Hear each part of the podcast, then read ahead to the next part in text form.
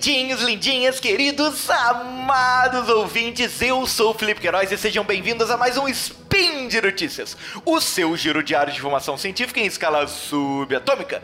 E hoje eu estou aqui com ele, o perito em interrogação quântica, Pena.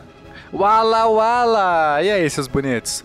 Hoje é dia 4 Borean, no nosso querido Decatrian, e vamos falar das últimas descobertas da matemática quântica. É isso, Felipe? Olha, porque propriedade quântica ajuda a resolver problema matemático escabroso.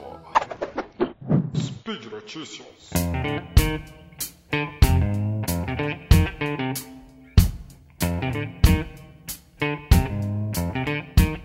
Peninha, olha que incrível, Peninha. Me olha conta. que sensacional. Qual é cara. a última? Qual é a última em diabrura aí? Peninha, eu, eu acho incrível quando a gente vê a matemática evoluindo, as ciências, né? Porque a gente fala em matemática, normalmente a gente, a gente pensa naquela coisa do cara lá sentado ou, ou escrevendo na, na parede de vidro, naquele monte de contas e tal. E hoje em dia a matemática, ela tá completamente casada com a computação, completamente casada com, com todas as ciências, né? E nós temos aí um grupo de pesquisadores que desenvolveu um, um cálculo matemático, uma, uma prova matemática aí que talvez seja capaz de resolver problemas muito antigos, não só da própria matemática, como também na física e na própria computação, Pena. Olha só, é verdade. E mas, mas é, ouvinte, se prepare, porque essa notícia vai, vai ser pesada. Mas a gente gosta de trazer essas coisas pesadas para vocês, que a gente sabe que, né, que vocês adoram essas coisas, mas a gente vai trazer informação, conteúdo, a gente vai explicar. Então, primeiro a gente tem que entender as classes de problemas que a gente pode encontrar na matemática ou na computação em geral. Que inclusive, Pena, é algo que dá um cast né, por si só. Então, Dá um cast, já, já tô aqui anotando. A gente vai fazer sobre isso. aí, você ó. ouvinte, se você quer mais profundidade, informação sobre isso, você avisa a gente. Mas a gente tem uma classe de problemas que a gente chama de problemas do tipo polinomial, ou P. Problemas polinomiais, eles são problemas que vão ficando mais complexos conforme você tem mais coisas é, dentro da sua tarefa, tá? Vou dar um exemplo para ficar claro. Imagina que eu tô separando laranjas podres de laranjas saudáveis, ok, Felipe? Você me dá um- uma bacia, uma bacia de laranjas e eu fico lá. Podre e saudável, podre e saudável. Você percebe que essa tarefa vai ser mais demorada se eu tiver mais laranjas. excelente. Se eu tiver três laranjas, eu faço isso em um segundo. Tá aqui, eu tirei.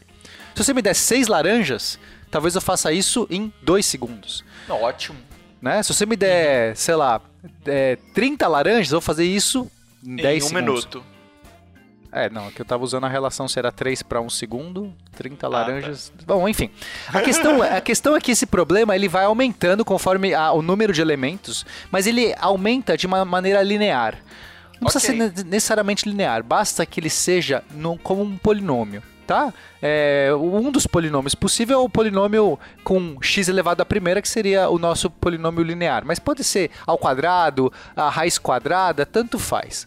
É uma Ok, tudo categoria inteira de problemas que eles vão ficando mais complicados, mais difíceis de resolver, mas ele aumenta de uma maneira é, progressiva, uma maneira é, é, que a gente consegue lidar. Então, se você gastou um segundo para resolver um problema, você sabe que para fazer um problema mais difícil vai gastar um- que seja duas vezes, três vezes É, se você Seja for fazer um, um problema com o dobro da dificuldade, você vai gastar o dobro do tempo. Então, o dobro do tempo. tá humano Be- o negócio. Beleza, mas a gente tem uma categoria chamada NP. São problemas não polinomiais.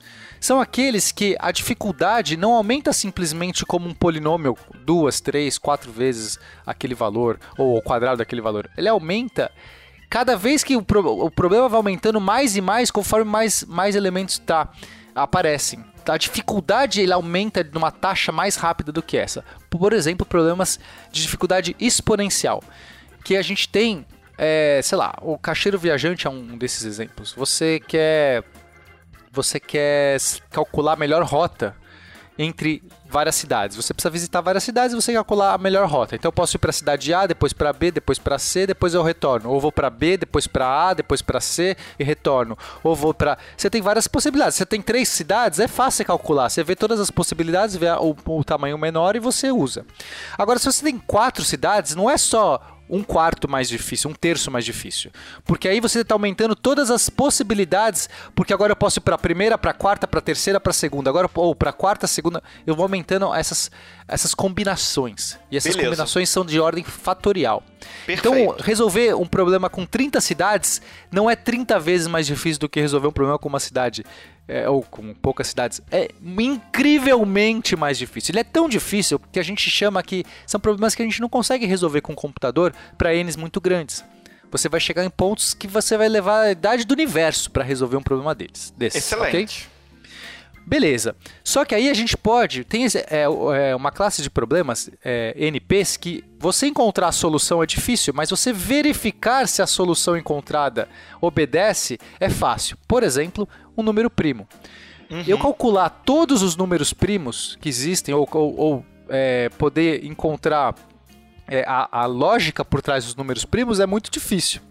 Mas se você me der um número, eu posso testar se ele é primo. Excelente, excelente. Ok? Se você me der o número, eu verifico se ele é um número primo. Eu consigo, num tempo razoável, verificar que se ele é um número primo. Então Mas você estava consigo... dizendo que, tipo assim, esse, esse tipo de problema, ele é NP, mas a verificação dele é P. Seria isso, mais ou menos. A verificação é em tempo polinomial, mas a- a- o problema em si ele é tempo exponencial. Isso, a gente tem uma classe de problemas que cai nisso. Você realizar aquela tarefa é muito demorada, mas se você já tem a solução para aquele problema, você pode verificar se ela, se ela é correta. Perfeito. Ok? Ok. Muito bom. Então, diante desse cenário, muita pesquisa aconteceu para tentar encontrar esses algoritmos de verificação. E uma categoria interessante é o que a gente chama de IP, que são que é um algoritmo de interação. Então ele é polinomial interativo. Imagina o seguinte, imagina que eu tenho uma, uma- um suspeito, tá, que sabe é, a verdade sobre um certo fato. Né? É- é, ele está sendo, vamos supor, ele está sendo acusado e eu preciso descobrir se ele é o, o culpado ou não. Ok? Então eu vou fazer é, uma pergunta. Eu posso fazer uma pergunta para esse suspeito. Só que o suspeito pode estar mentindo, né? Então, embora ele saiba a verdade sobre o fato, ele sabe se ele matou ou não a pessoa. Né? O cara foi é, culpado de assassinato, ele sabe se ele matou ou não. Mas pode ser que ele minta pra mim. Pode ser que ele matou e vai falar que não matou. Certo? Então, a verdade que eu quero alcançar já está, o suspeito tem. Então, o suspeito poderia ser um, um computador incrivelmente poderoso que tem a resposta para tudo, mas ele pode querer mentir para mim. Aí, uma tática para você é, verificar se você confia ou não naquela resposta, você faz a pergunta para a pessoa, né? a pessoa vai te responder. Mas aí eu posso, é, fazendo várias perguntas, baseado no que a pessoa está respondendo, eu posso fazer outras perguntas. E ela vai respondendo, eu faço outras perguntas. Até que eu consiga criar todo uma, uma, um conjunto de dados, de conhecimento ali, e aí eu vou Pra poder saber se ele vai avaliar. entrar em contradição. Posso ver se ele entrou em contradição, posso ver se as evidências são razoáveis, posso, né, de repente confrontar com outras coisas que eu tenha, que eu já saiba do caso. E aí eu vou falar assim: "Não, você está mentindo".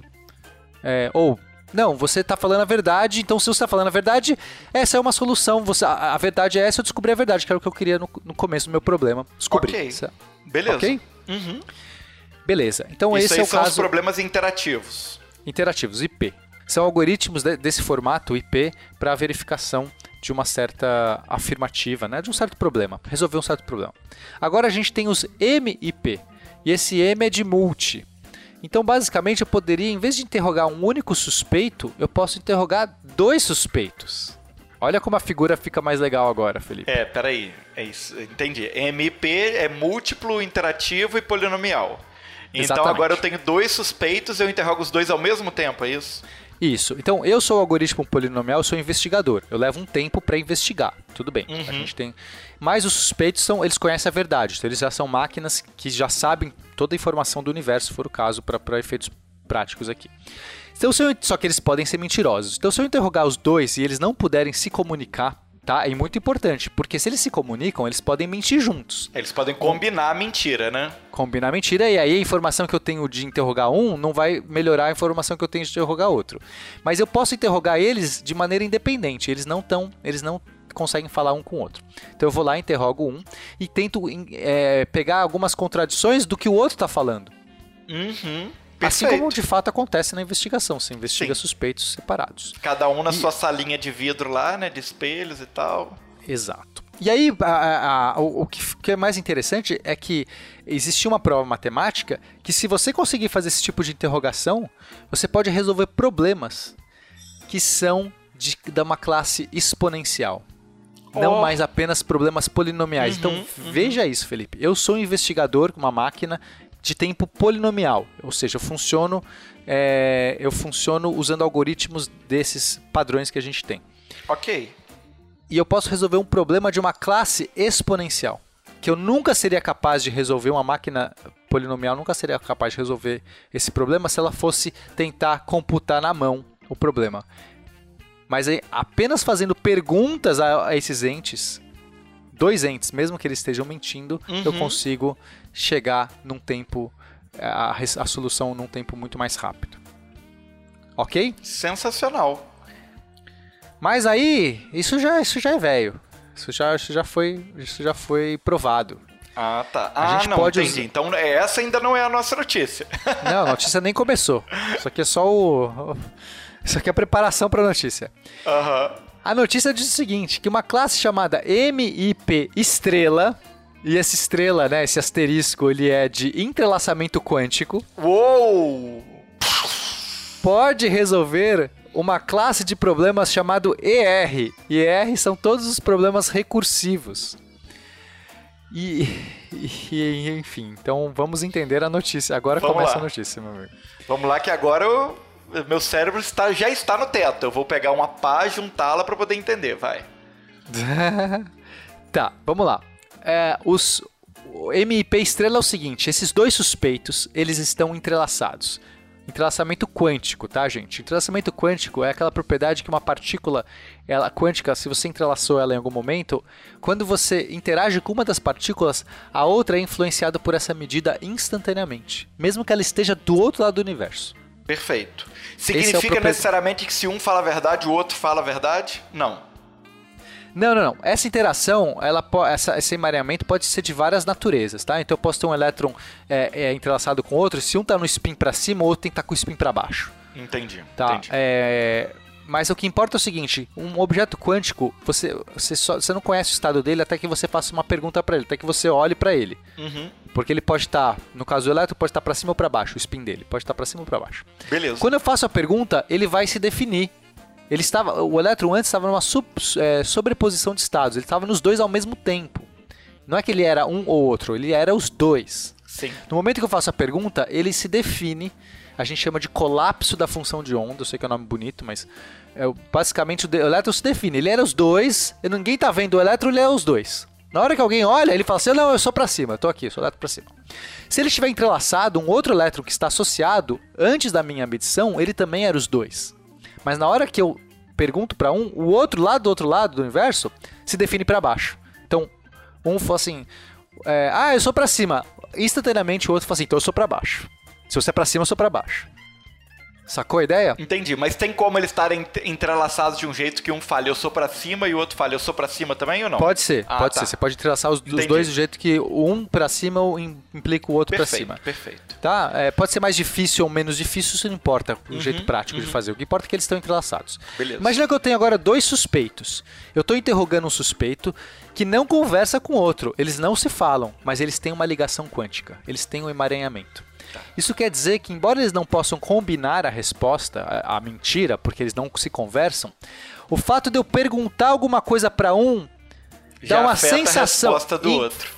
influencia o jeito que o outro pode responder para mim. Sensacional, Pena.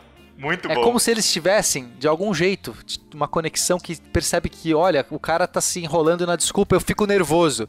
E aí, quando ele for me perguntar, eu já tô meio nervoso, porque eu, ouvi, eu não ouvi a resposta exata, eu só ouvi o jeito. eu só- é como se eu estivesse só ouvindo se tá uma gritaria na outra sala ou não. Se é uma gritaria, eu, tô, eu posso ficar influenciado. Olha, esse cara, esse policial é maldoso, ele tá agredindo o, o cara, então eu vou ficar com mais medo de mentir. Olha, essa, essa- entendeu? Você tá ali, você não consegue ouvir, você só Uhum. sente Tem as sensações. Excelente, é as isso aí. sensações. Então, a- a- o interrogatório de um influencia o jeito que o outro vai responder.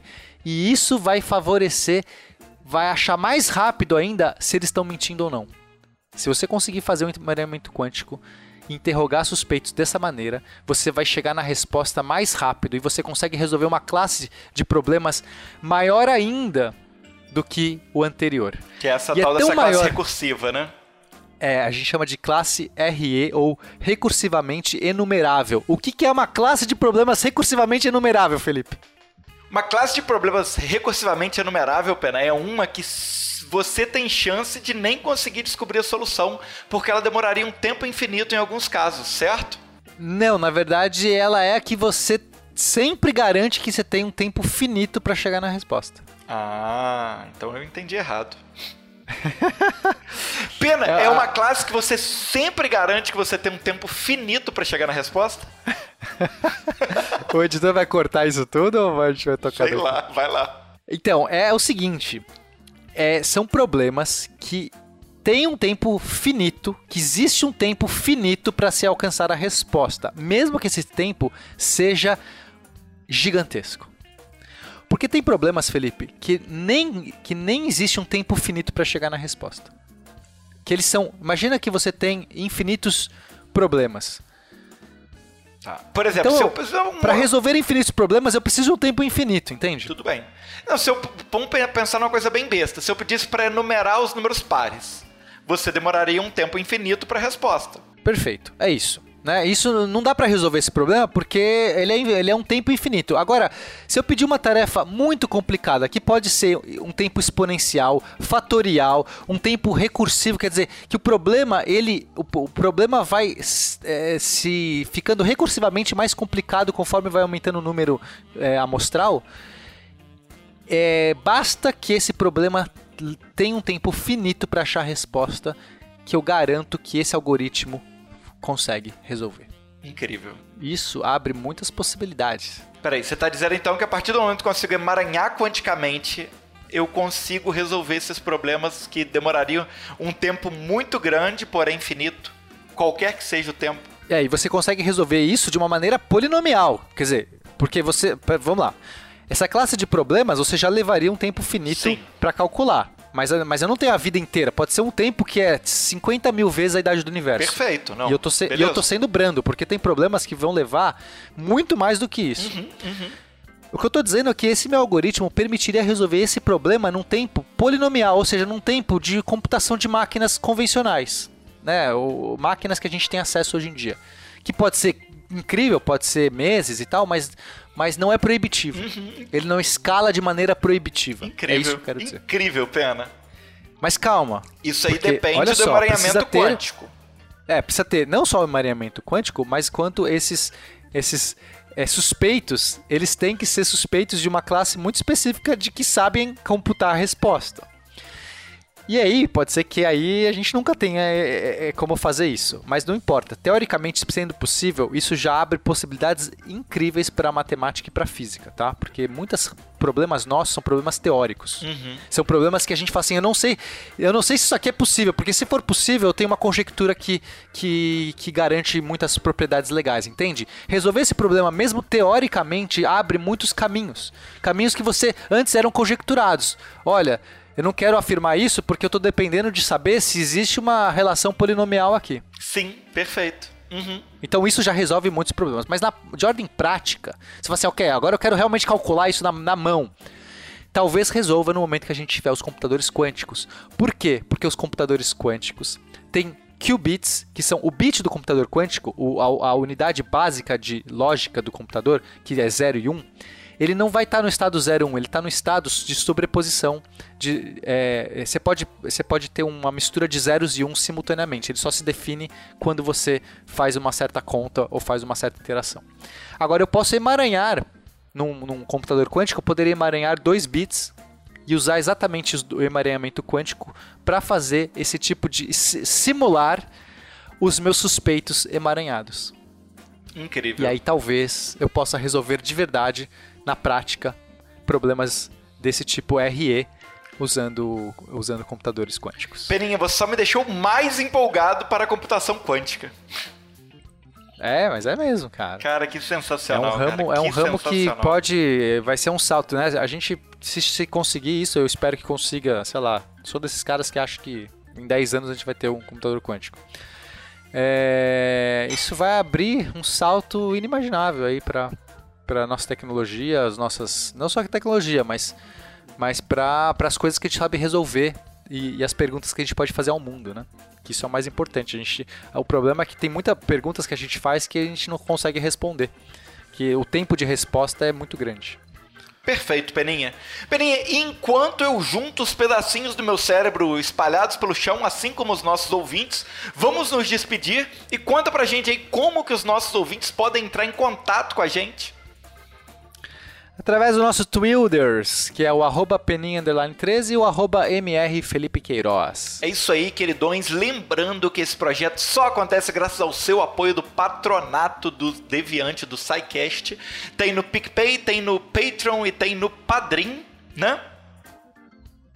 E é isso. É isso aí. É isso, estouramos. Estouramos de novo. Só pra variar. Obrigado a você.